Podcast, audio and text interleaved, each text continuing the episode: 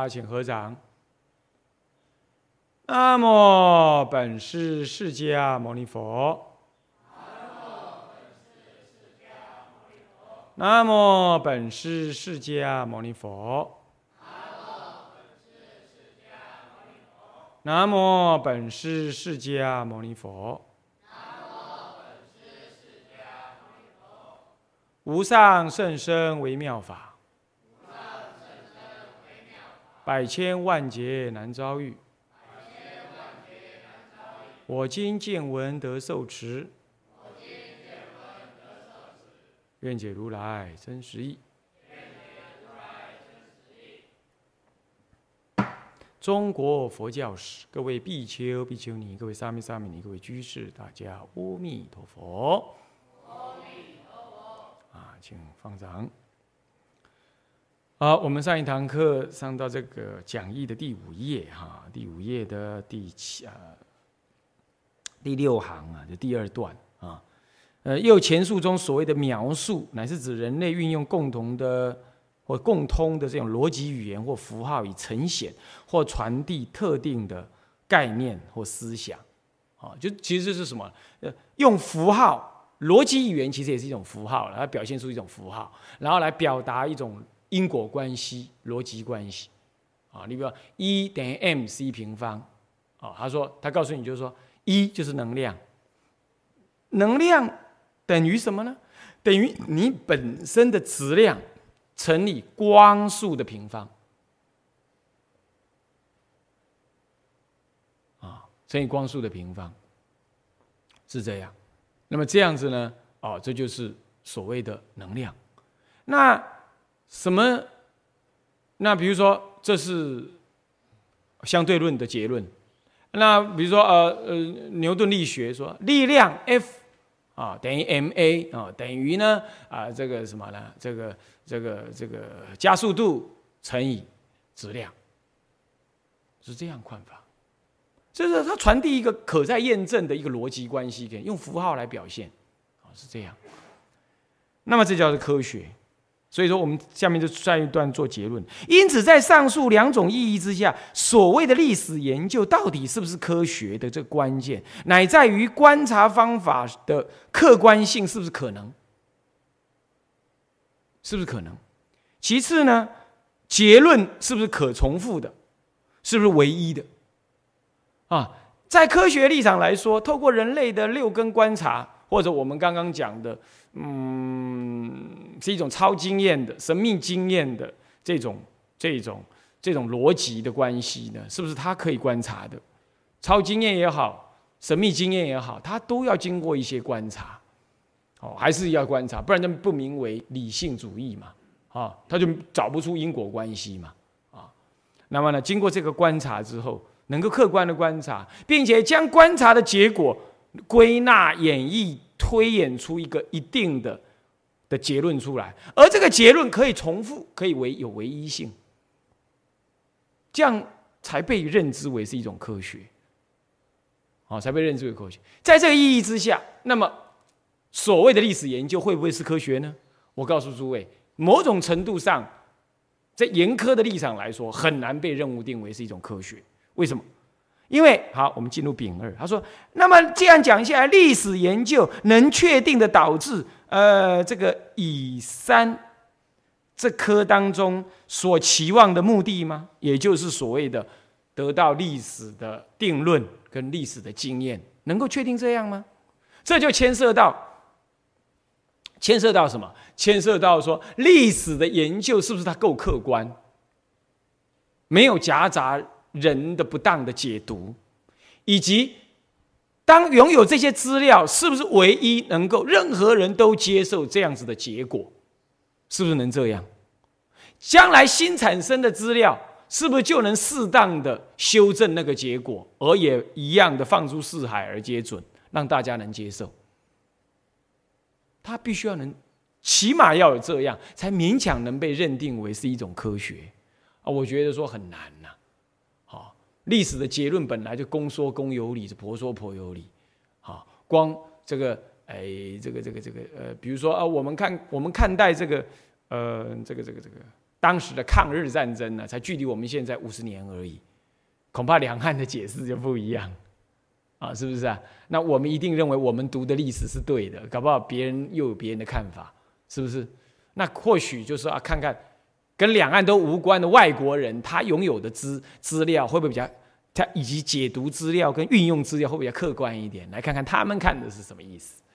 或许还好，所以说我说哈，我说读中国历史或者读中国佛教史，不竟然用中国人现代中国人写的那个佛教史或中国历史读起来来的客观，那不尽然哦，那不尽然哦，因为你带有很多民族情绪跟政治政治正确的这种思维的话，哎，他搞不搞或者或者意识形态的话，他解出来的他读出来的东西是不不不，反而很扭曲。啊，有搞不好也会这样，所以这就出现了他的所谓的可重复性跟唯一性有问题，有问题，还有它客不客观也有问题，也有问题，是这样。再来，拥有的条件在科学真正的科学来讲，你当你讨论多少条件，那就得到一定怎么样的结果，什么样的条件之下一定怎么样的结果，这是必然的。那么在历史的研究呢，这些条件会一直变动的，会随着将来时代的久远，有时候会变动，有时候会增加的。当然，当人类已经大部分好好几十年都对于哦，比如都对于某一个历史事件的资料没有在增加的时候，那么剩那我们可以认定为说，嗯，大概那个资料已经固定了。就这些资料当中，如果大家的解读。足以来说服彼此，说我们的解读唯一是这样，让各路的人马都相信那个解读的方法够客观、够唯一。如果是这样的话，某种程度也可以接受它为一种科学，也可以接受它为是一种科学。因为，因为比如说啊，资料就这么写着嘛，那这么写的，任何人来读都会读出这个结论来，哦，好像大家都接受，那就好。可是这是一个理想状态哦。常常历史的研究对同一件事情所能掌握的资料啊，每个人掌握的不一样，而且一直在增加跟变化当中。他并不需要透过考古，你比如说研究唐代历史好了，像民国初年陈元安教授啊，陈元安教授他就认为说，嗯，研究中国历史的话。也也要也要也要去了解佛教的历史文献，因为佛教历史文献也记载了不少当时中国的历史，而当时中国的历史被记载下来的常常是官方的角度，而佛教所记载下来的历史，当时的历史呢，却往往是什么？往往是民间的角度。他又这么讲哦。他是倒过来拿佛教史啊去研究中国历史啊，他倒过来用。一般我们说研究佛教史会拿中国佛教呃中国历史来研究佛教，这是可能的。可他倒过来说研究中国历史也要动用到中国的佛教历史文献记载，因为中国的出家人呐写了很多历史书，还要倒过来用。像这样子的，有这种能耐、敢讲这种话的，恐怕没几个人。为什么西洋人要研究中国史，光读一、光 K 一部《史记》就 K 得他昏头转向，是不是这样子啊？他更何况还要读专业的佛教历史啊，那那更难，对不对？那可见你看看，当他正在做历史研究的时候呢，如果陈元安来做研究中国的历史，某一段时代的中国历史，搞不好他研究那个社会史的时候啊，他。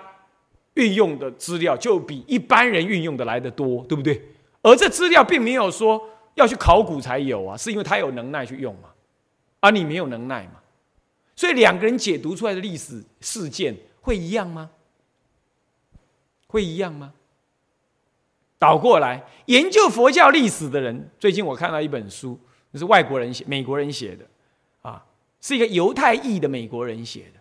那么呢，他写什么呀？他写一部。唐代时代的升官制度跟那当时的社会制度的关系就对了，哎，这基本上他是在研究佛教史，可是他却动用了很多当时的什么呢？当时的那个呃国家级的唐朝国家级的那种内部的行政文献在写这东西，这个也不是我们中国人以前写佛教史所运用的方法，是不是啊？所以说这种情况，研究的方式千差万别，所得出来的佛教相貌，在唐朝对于唐朝那个时代的佛教相貌呢，得出来的相貌就越来越多，越来越多，因为不同的角度切入，运用不同的资料，得出不同的观点，跟不同的立场，跟不同的观察。跟不同的重点，结果才能更完整的来理解唐朝时代的佛教佛教发展。那请问，如果是这样的话，今天任何人写出来的佛教，唐代的佛教史，你能够说它是唯一性的吗？你能够说它是可重复性是唯一正确的吗？看法能甚至于某一种结论，你就可以接受吗？我觉得要保留一些，就要保留一些。这样诸位了解了吗？像这种情况，因此历史的研究，我们拿刚刚这种例子来谈，你就知道，随的即使是资料已经就这样就摆在那儿了，经由不同人的选编，用不同的角度切入，用不同的方法给予研究，用不同的重点跟目的来给予呃理解，其实又会得出不一样的相貌。对于同一个年代里头，那个事实的描述呢，也会渐渐的。又不同。那在这种在这种情况之下，历史的研究几几乎乎是没有停止的时候，没有停止，因为资料的运用千差万别嘛，百千万种嘛，是不是？是这样子会了解吗？所以它不太像是科学那个样子，说资资料这样，那唯一就能什么结果？不一定。诸位了解，所以历史的研究是不是能唯一导致一个单一的结论，很难说，很值得呢。我们应小心的看待，啊，或者我直接讲，不太可能得到单一结果。所以历史的研究代代有传人嘛，代代的研究手法都不同嘛，代代都会继续研究唐代佛教嘛，啊，呃，哪一代的佛教一直继续有人研究，不会有人停止的，啊，找寻不一样的题目。不一样的角度运用不一样的资料，就会有不一样的结论出来，然后又增长人类对那个时代的不一样的看法。哦，好，这是丙二就会直接的告诉你这样，所以也不要把历史的研究就这么样当做是唯一的像科学那样唯一的结论。我我就要得到这个历史，得到这个结论来告诉各各位，就要就在以这个结论做结束。好，到丙二为止，你要知道，它不尽然是唯一结论的。虽然它某种程度也可以被认定为科学，哦，但是不会像科学这样可完全可重复、完全唯一结论。哦，不是啊。因此你在读历史的时候呢，不要完全被那些历史的字写作者所写出来东西所带引着，就全盘相信。哦，这不一定对。何况。他还不一定对佛教有善念，他搞不好写出来东西隐藏的排佛的思想，你自己都要很小心啊。好，那么丙三，不当的历史研究是否会导致错误的历史认知？当然是，当然是这样子的 啊，当然是这样子。曾经在十九世纪末、二十世纪初，就已经人类在研究。有哲学家、经济学家研究人类的经济活动的时候呢，他就认为说，人类的经济活动基本上是由一个资产阶级跟无产、无资产的那个阶级双方面的一个某种关系一再的运作而向前推进的，也就是有地的人、有资金的人来租用那没有资金、没有土地的人，然后来进行所谓的从事生产。从事生产的时候呢，生产的所得又大量的集中在有资金的人手上，而没有资金的人永远就像佣工一样的，他没办法凝结主要的资金抗衡这个所谓的有资金的人，而有资金人更可怕的是，他们会在高层又互相结合垄断，结果就会变成一个社会的普遍不平等。而这个情况依于人类自私的想法，他是不可能得得到这种既得利益而放下的，所以必须由下阶层的人来给予抗争，要求他释放出来。这需要经由一种斗争。你看动物不就这样吗？所以人类的历史的战争也是有这个历史，因此它就发展出一种斗争的史观，斗争的史观出现。这种历史史观呢，有某种程度上存在的事实。然而，是不是唯一的结论？是不是人类唯一的发展模式？并不是的。事实证明，到今天为止，人类并不崇尚用斗争的方法来进行社会的什么社会的经济发展。人类一定有斗争，到现在为止也绝对在斗争。你比如说，今天大家都在做什么呢？做液晶电视。那我们学务长呢？呃，上个月他家他的叔家要买一台要买一台电视，要新居落成，他就到了什么呢？他就到了那个呃展览处去看了，然后开始各个厂牌，呃，这个 B 牌，呃，这个 P 牌，这个 S 牌，呃，这个 T 牌，呃，通通在他脑子里在进行斗争。对不对？什么斗争？嗯，这个售后服务啊，价格呃，以及功能啊，还有呢，呃，这个这个呃，那个 sales 的呃介绍的好不好？通在脑子里进行斗争。他手里拿了一叠资料呢，迟迟难以下达结论。最后呢，呃，有一排啊成功了啊，L 牌呃成功了，还是 S 牌成功了啊？斗争胜利，他就买了那一排了。还赢过他的爱国主义，是不是这样？呃呃，是不是这样子啊？好，诸位，诸位，是的，我们承认历史。当一个商品出来，或者是人与人之间面对同样的资源的时候，它确实是斗争的，它确实是互相竞争的。然而，人类也知道，光竞争是没办法完成的，因为为了竞争，人类得合作，就这么简单。为了竞争，人类的合作，所以当时啊，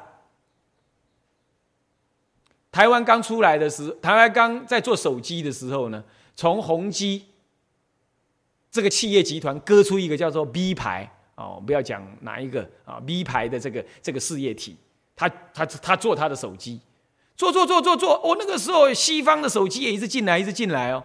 哦，其中有一个叫做呃呃 S 牌的某一国，欧洲某一国的手机也一样进来。那个时候进来的时候，它是一个什么？它是一个欧洲重要品牌啊，不是 Nokia，你不要想象啊。欧洲也是一个很重要的品牌，也进来。然后跟现在跟那个台湾的那个品牌是竞争的，是竞争的。跟台湾的 B 牌是竞争的，这个 S 牌跟 B 牌是竞争的。那竞争的结果，慢慢的竞争竞争，后来这个 S 牌呢？在世界上的版图，他发现他不太赚钱，他发现他不太赚钱，他就来跟台湾的 B 牌谈谈，说：“哎，我卖你好了。”那 B 牌说：“好啊，我买啊。”好像用了美金多少亿，去把它买下来，买一个欧洲的品牌，台湾的品牌，把一个欧洲品牌给买下来，就几天前的事而已，就在几天前的事，把它买下来，把一百亿啊多少亿把它给买下来。这一买下来呢，台湾这个品牌立刻变成全世界第四大手机公司，马上变第四大。我们台湾有个品牌，马上变第四大，一转眼一夜之间就变第四大了。你看，本来是竞争，结果卖给他变合作。本来这些人做出来的东西，通通要跟你 B 牌的人竞争，现在刚好一夜之间改变成我做出来就是 B 牌的东西，就是你家的东西。请问人类有没有继续斗争？有啊，他还是为了斗争，为了斗争而合作的。所以说，解读历史你不能那么片面，你那不能那么唯一。你解错了，搞不好会造成浩劫。认为人类正当的行为就是斗争，是的，人类大部分的行为在斗争，可是人类更懂得合作，这是历史告诉我们的事实。这历史告诉我们的事实是这样，对不对？这商业行为你也就马上看出来了，是这样子。好，那你从政治上来讲，不也如是吗？对不对？啊，这个党跟那个党，哦，选举之前哇冒了个什么狗血淋头，哎，选完了，哎，慢慢走近走近了，一起去喝咖啡，是不是这样子啊？那也是这样啊，分分合合。所以政治上没有永远的敌人，也没有永远的朋友。啊，有人这么讲，不然这是很虚无缥缈主义啊，这是虚无主义啊，这样的观念啊，也是这样。所以说，历史的解读不能随便，也不能太轻率。错误的历史解读会造成一种错误的思想观念跟历史见解。还有，你看看希特勒，希特勒之所以能够引动他一整个国家来跟他一起进行对世界的侵略，我们看那个呃。电视的分析，我们看那个历史的分析，我们就看出来，他原来就是在虚构一个所谓雅利安民族的特有价值。他去西藏找西藏人，说西藏人就是我们雅利安族德国人的什么祖先，而我们就是由上天指派的。他建立一种虚构的宗教史观、宗教观，认为说我们欧、我们、我们德国人天生就是人类的救世主。而除了我们这种协同以外的神圣协同以外的其他人种啊，通通未来败坏这个世间的价值。所以，我们今天不是去侵略他国，我们今天是替天行道，灭掉其他那种污秽种族的血裔呀，这是替天行道。哎，这种话透过教育啊。二十年之间，让整个欧、整个德国人全部相信了，百分之七十以上的人全部相信了，七十五以上的人全部相信这个他的话。你看，建立错误的历史史观，你看可不可怕？然后可以让百分之二十五在二十年之内就变成百分之七十五，完全相信。最后他进行侵略的时候，是百分之百的人民全部相信他的话是对的，因为他势如破竹啊。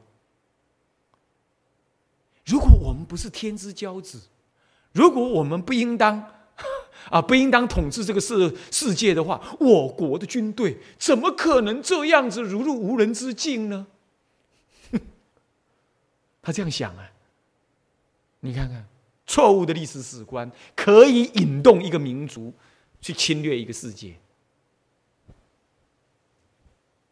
其实日本攻打中国不也如是吗？他认为是解放中国，哎，是在解救你，解放就是解救的意思了，啊，解救，啊，而呃呃呃这个呃释放你们的苦难，他这么想的，他认为中国就是这么苦难，是那么好的大地，那么好的资产，你看这是不好好用，你看看不能治理，他们是本身不能治理的，唯有我天皇之主，大和民族才应才应该建设。东亚共荣，我要来解放东亚这民族，这些低层次的民族。你看这好大口气。哎，他讲讲讲讲讲讲，透过对天皇的什么崇拜啊，马上就解释成为这种历史观念了。你你会发现，他的阿兵哥出去作战的那个女人呐，每一个人呐都要去缝哦。我们这个区，我们这个社区的男人有三十个人要去作战的话。那我们这里的社区的三十个男人的太太，或者妈妈、呃太太、妈妈、姐姐、妹妹这些女人们，每一个人都要缝三十个香袋，每个香袋都要这样缝一次，念一次“阿弥陀佛”。我真的讲“阿弥陀佛”，阿弥陀佛，呀，用阿弥陀来祝福他，怎么样？战争胜利，活着回来，为我东亚共荣而贡献。这历史神圣的责任啊！你看，他把佛教都拿来用了，他可以这样弄，他可以弄成这样。你看这种历史史观多恐怖！这是一种历史的史观，他解释这个民族在历史上的价值是优于其他种族。刚刚我讲的是说，人类历史的发展是由斗争来完成，然后结果造成了。这个这个这个嗯嗯这个好几这个这个二次大战之后啊，这个所谓的两个世界集团的一个一个冷战啊，等等等啊，怎么样子啦？还有在这个啊某些国家当中，某些主义的国家当中呢，进行强力的什么强力的集权进集权统治，以及内部的整肃斗争就出现了。这历史的解史观的扭曲或过度的狭隘性，会造成这样。诸位这样了解吗？诸位这样了解吗？所以历史的错误认知啊，会有错误，造导致错误的历史的那种错误不当的历史研究，会导致错误的历史认知。错误的历史认知会导致丙引用错误的历史认知，或错误的引用历史知识，会对人类产生怎样的后果？我刚刚讲那些后果，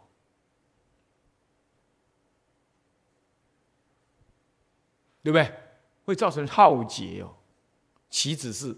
哦，是不是这样子啊？乃至于造成一个国家对外侵略是肆无忌惮。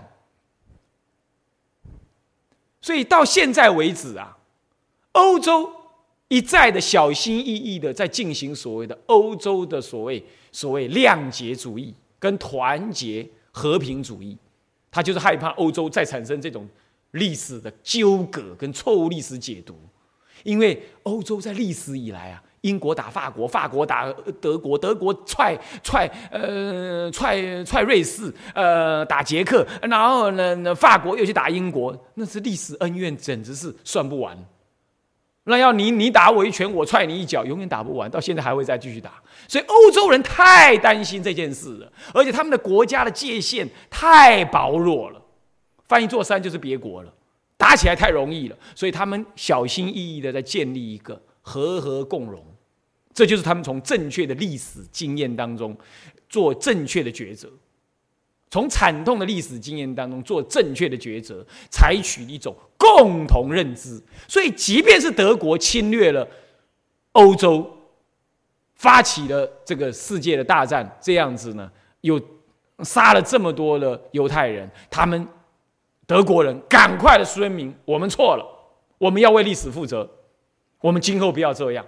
人家一看到这样了，知道说那这样欧洲的共荣是有可能的了，是不是？他们从正确的历史当中得到正确的教训，因此做了正确的决定，然后就达到了一种光明的未来。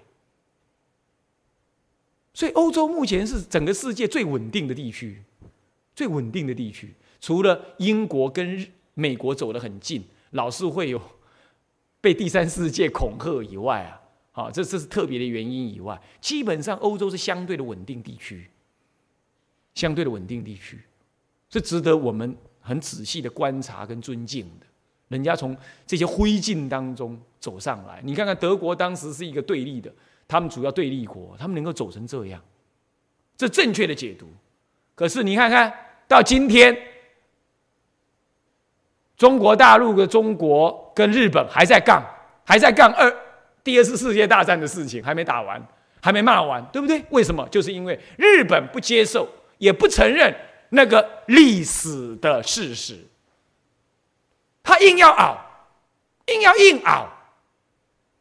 他说没有错啦，我们是稍微做了一点打仗的事情啊，不过只是进出中国而已啊。嗯，打仗哪个国家打仗呃不杀人呢？他把讲成这样，他把讲成这样。他不认为他是发动战争者，他甚至也不认为他在东北或者是南京进行的那些屠杀或者不当的人体实验、化学实验等等呢，是一种超越战争之外不当的手段。他说没有这回事，这是你们中国人自己解释历史解释成这样的。我们哪有所谓南京大屠杀？我们只不过去攻南京城，那攻当然有杀人呐，就哪一国家打仗去攻人家的城没杀人的？立马不要解释那么难听，他讲成这样，然后私底下呢又一直拿钱资助中国。哎，我已经给你钱了嘛，你就不要再，你就不要再挖我的屁股眼了，不要再讲了呀，不要再讲了呀。那公开，那中中国说不行，你还是得公开给我说道歉。不，我不说道歉，我不但不说道歉，我要篡改，我要改我的教科书。你看又来了，又来了，又改教科书了，那会抓狂的。难怪中国人会抓狂。你改教科书就斩断历史的解释了，你懂吗？这就是错误历史、不当的什么不当的历史引用嘛，历史知识引用不就发生了吗？这还得了？所以会造成当时的所谓的抗争活动嘛。前上个月啊，这个大陆整个这造成抗议活动嘛，是不是这样子啊？从某种意义来讲，台湾人也应该要要串联才对。我个人是接受，我觉得同文同种，今天政治对立是一回事啊。我们台湾人接不接受这个历史的事实？我们如果接受那个事实的话，那讲日本人也是说谎。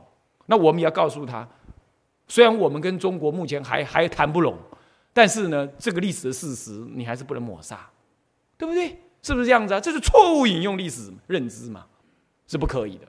他的下一代他就认为他们的祖先做的没错啊，没有错，他从来没做过这个事，没有南京大屠杀这回事，将来他可能再干一次啊，对不对？因为你没有从历史当中得到教训，你没有对世人宣告我错了，这是很可怕的。诸位这样了解吗？这就是引用了错误的历史知见，或错误引用历史知识，这两种不一样啊。引用了错误的历史知知识呢，这是日本人这样干；错误引用历史知识，这是我之前讲的啊。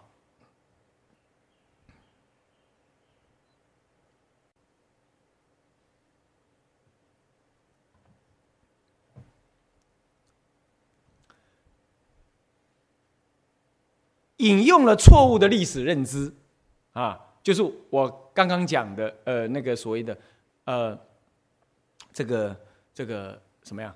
这个人类是不是用斗争的方式啊？啊，这是错误的历史认知。你引用它了，你对这个历史认知，事实上过度讲错误，当然是。那些哲学家、科学那些哲学家、社会学家，当然也是善意的了。不过他把它认知成这样，就偏颇了。那你去引用它，建立一种主义，那这种主义建立起来，就会造成一些浩劫。这是引用了错误历史认知，偏颇的历史认知，这引用错误，这就就是引用错误的历史认知。另外一种是，是吗？错误的引用历史知识，错误的引用了。啊，历史知识是这样，然后你去把它怎么样做错误的解释，做错误的解释，就故意把它做错误的解释。那就我说那个希特勒，他就建立一个，建立一个属于一种新的宗教一样的啊，他就是假编一些错误的知识来用，就错误引用啊，就故意编出来，是这样。那么这个呢，会对人类产生什么样的效后果呢？会浩劫，我刚刚已经讲了，对不对？OK。好，这个呢，就是我在做这样子的一个解释了哈。那引了一些二次世界大战之后啊，日本跟德国这两个国家，他怎么样面对历史事实产生的反应？他们面对这历史的解释不一样之后呢？哎，还造成区域的不安定。有没有注意到？其实到目前为止，日本人还一直扛着这个二次世界大战的这种痛苦，他们就是因为不相信、不接受一个结论。所以他们内在里头一直在痛苦，一直在斗争当中。他们内部里头也在斗争。你看，德国完全没这回事，不但没这回事，东西德合并了。虽然曾经有这么一段时间，呃，东德的经济拖垮了西德，但他慢慢还是恢复回来。我们今天看到的德国仍然是很光明灿烂。可是日本，你看看，长期以来一直在这个二次世界大战的阴影当中过日子，每次挑动那根筋。中共、中国也虎视眈眈，日本内部也是神经紧绷，也是这样，对不对呀？所以说，这个就是你一直不能面对历史啊，呃，你不能正确的面对历史的结的的结论，是我内在里头是一种痛苦啊，痛苦。就好像说一个小孩子啊，打破玻璃了，老师一直在查，你一直不愿意出来承认，一直不愿意出来承认，你是不是很痛苦？你一定害怕每每哪一天被查出来的情况会怎么惨，是不是这样子啊？所以还是呢，我们民间哲学家黄俊雄先生讲的“扎出来扎细，满出来满细，修满出来你都赶快细啊”的情况，这样知道吗？你早承认早好啊，啊，是不是啊？啊，了解吗？好，那么丙午既有如此的不确定性，而我们仍需要做历史研究的原因何在？因为历史的理解固然不容易，也不能够引用错误的历史认知，也不能够呢错误的引用历史知识，固然是这样，乃至于历史的研究本身，它。是介于科学跟无法被科学所认证这两者之间，固然是这样。然而，我们仍然要研究历史，因为人类终究走过的必留下痕迹。既然有痕迹，我们就应该在这些蛛丝马迹当中，透过人类的理性，透过人类的善意，去给予理解过去曾经发生过的事。这是我们的责任，那是我们的祖先，我们过去曾经我们的祖先走过的路。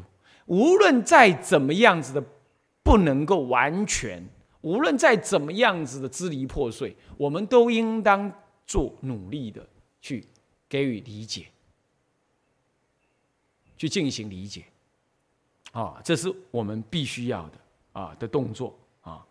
那好，所以说我们要做历史的研究。再来，这样子的研究呢，即便是呃没有完全的科学支持，即便是这样啊，即便是这样子了，没有完全的有这样的科学的支持支持。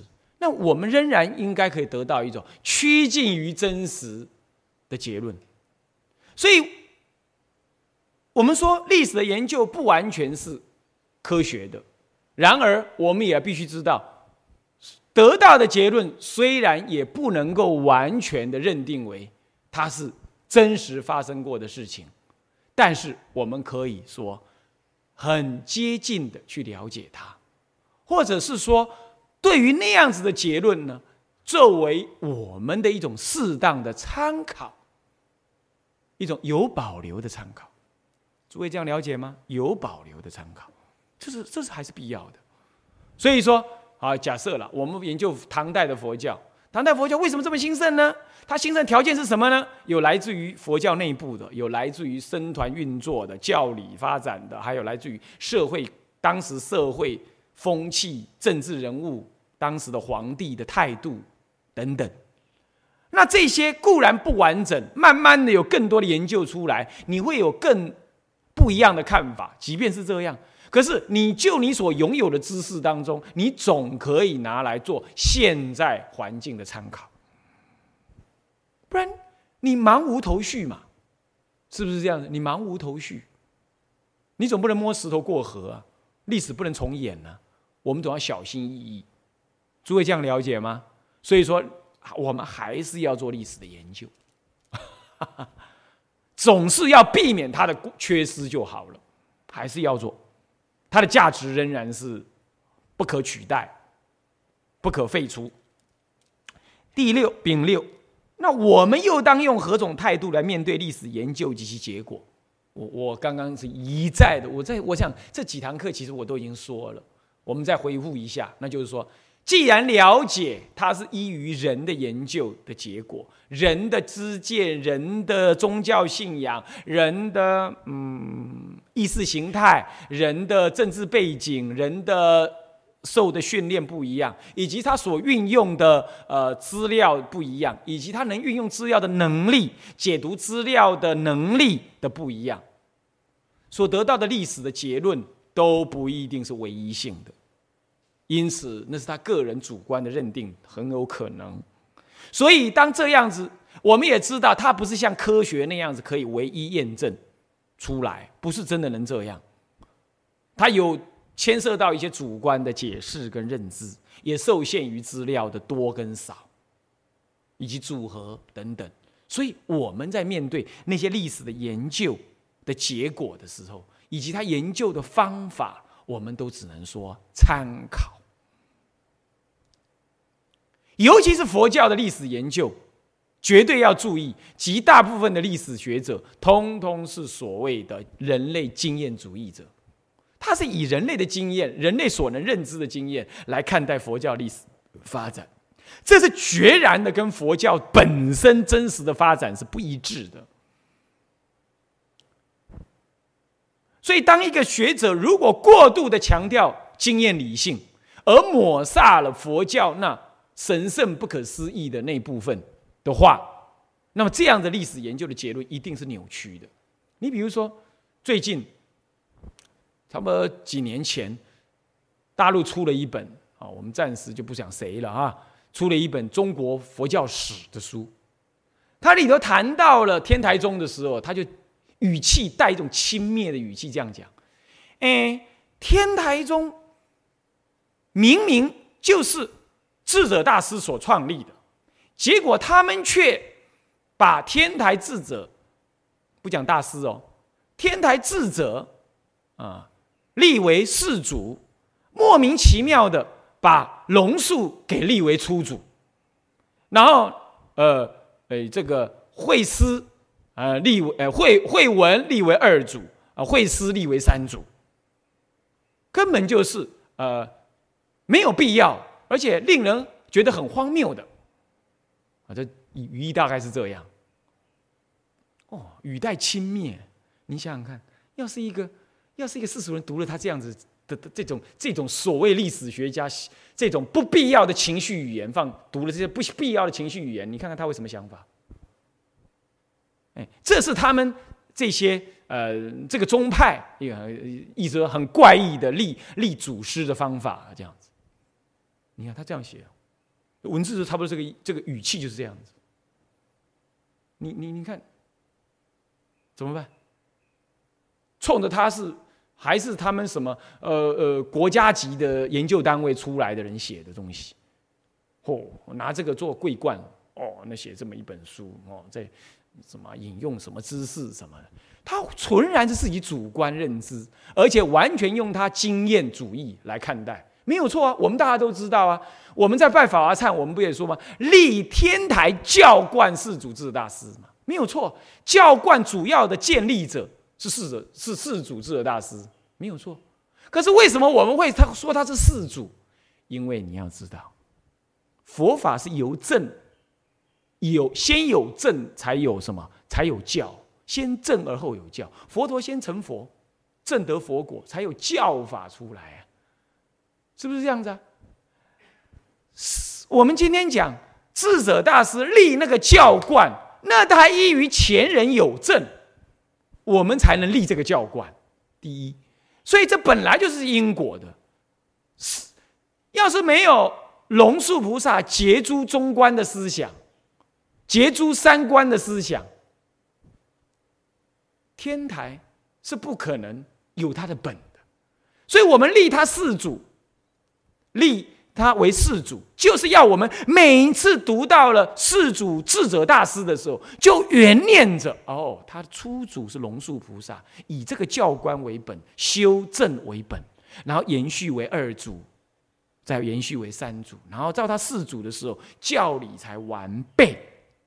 那才完备。可是他的正的核心、修的核心，绝对是空假中三观，绝对是中道实相。那来自于龙树的思想。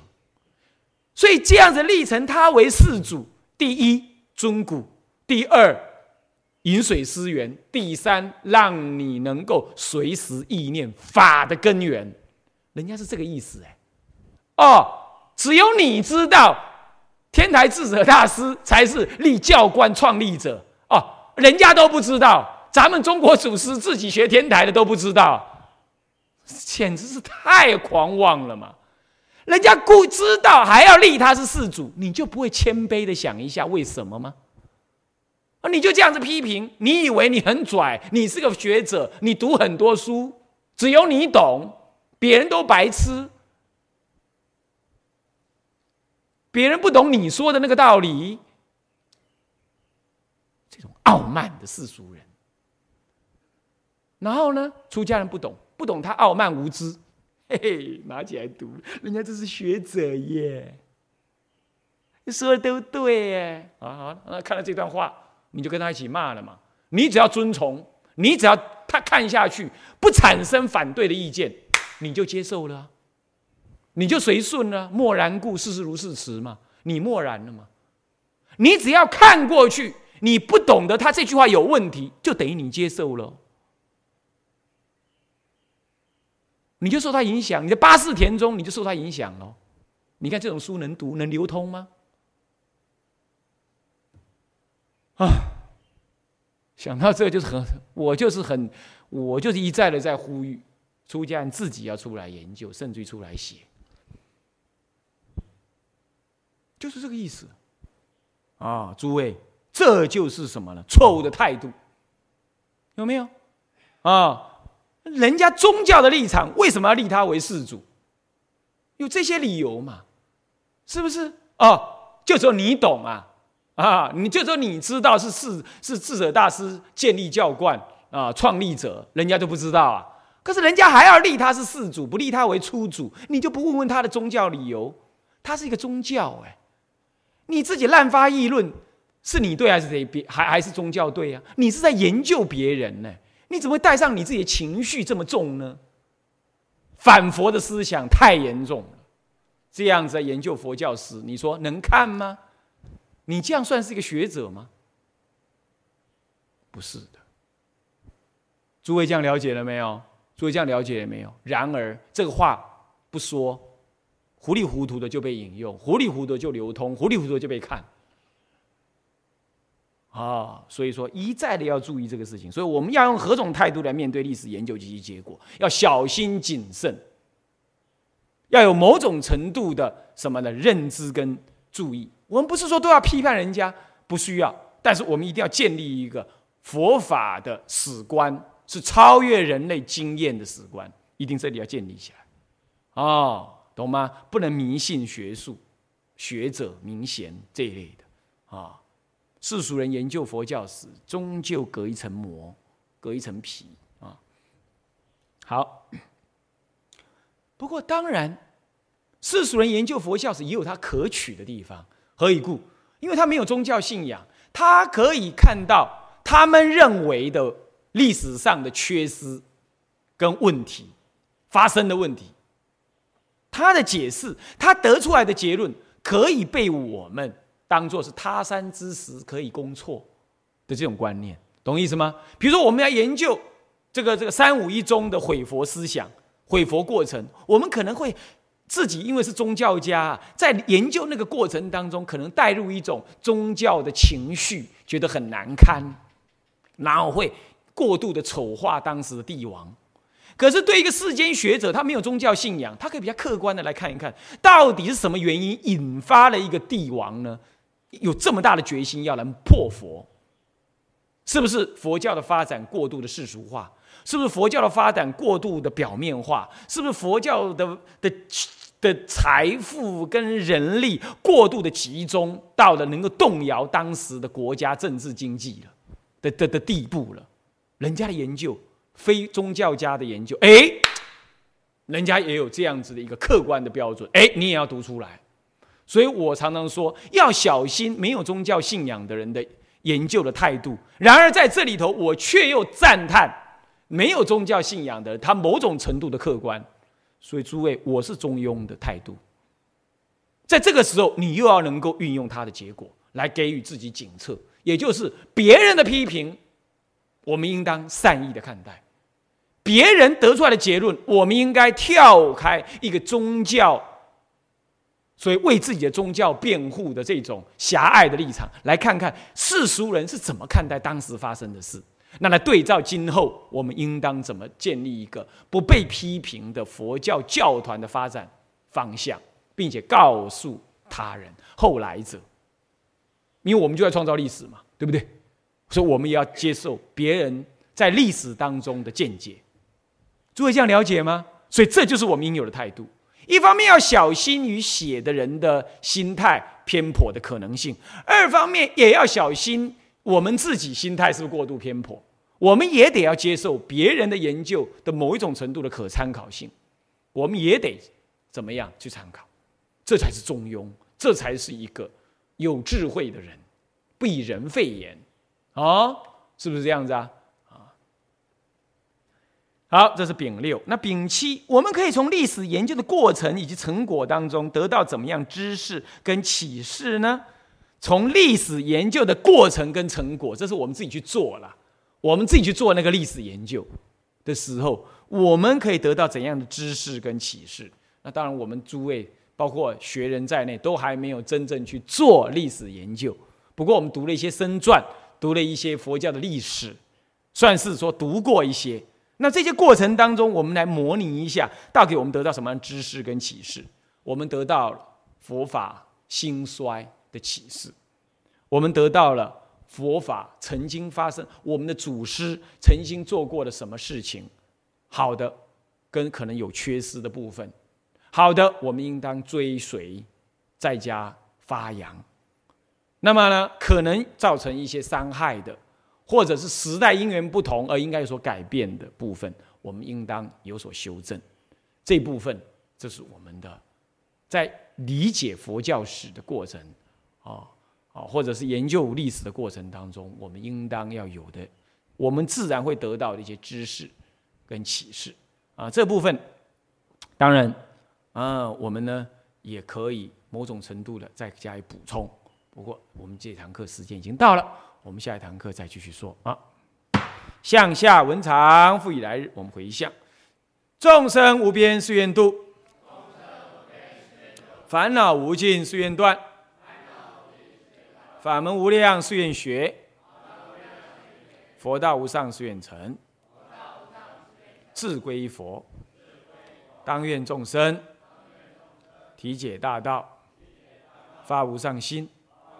自归依法，当愿众生深入经藏，智慧如海；自归一生，当愿众生同理大众，一切无碍。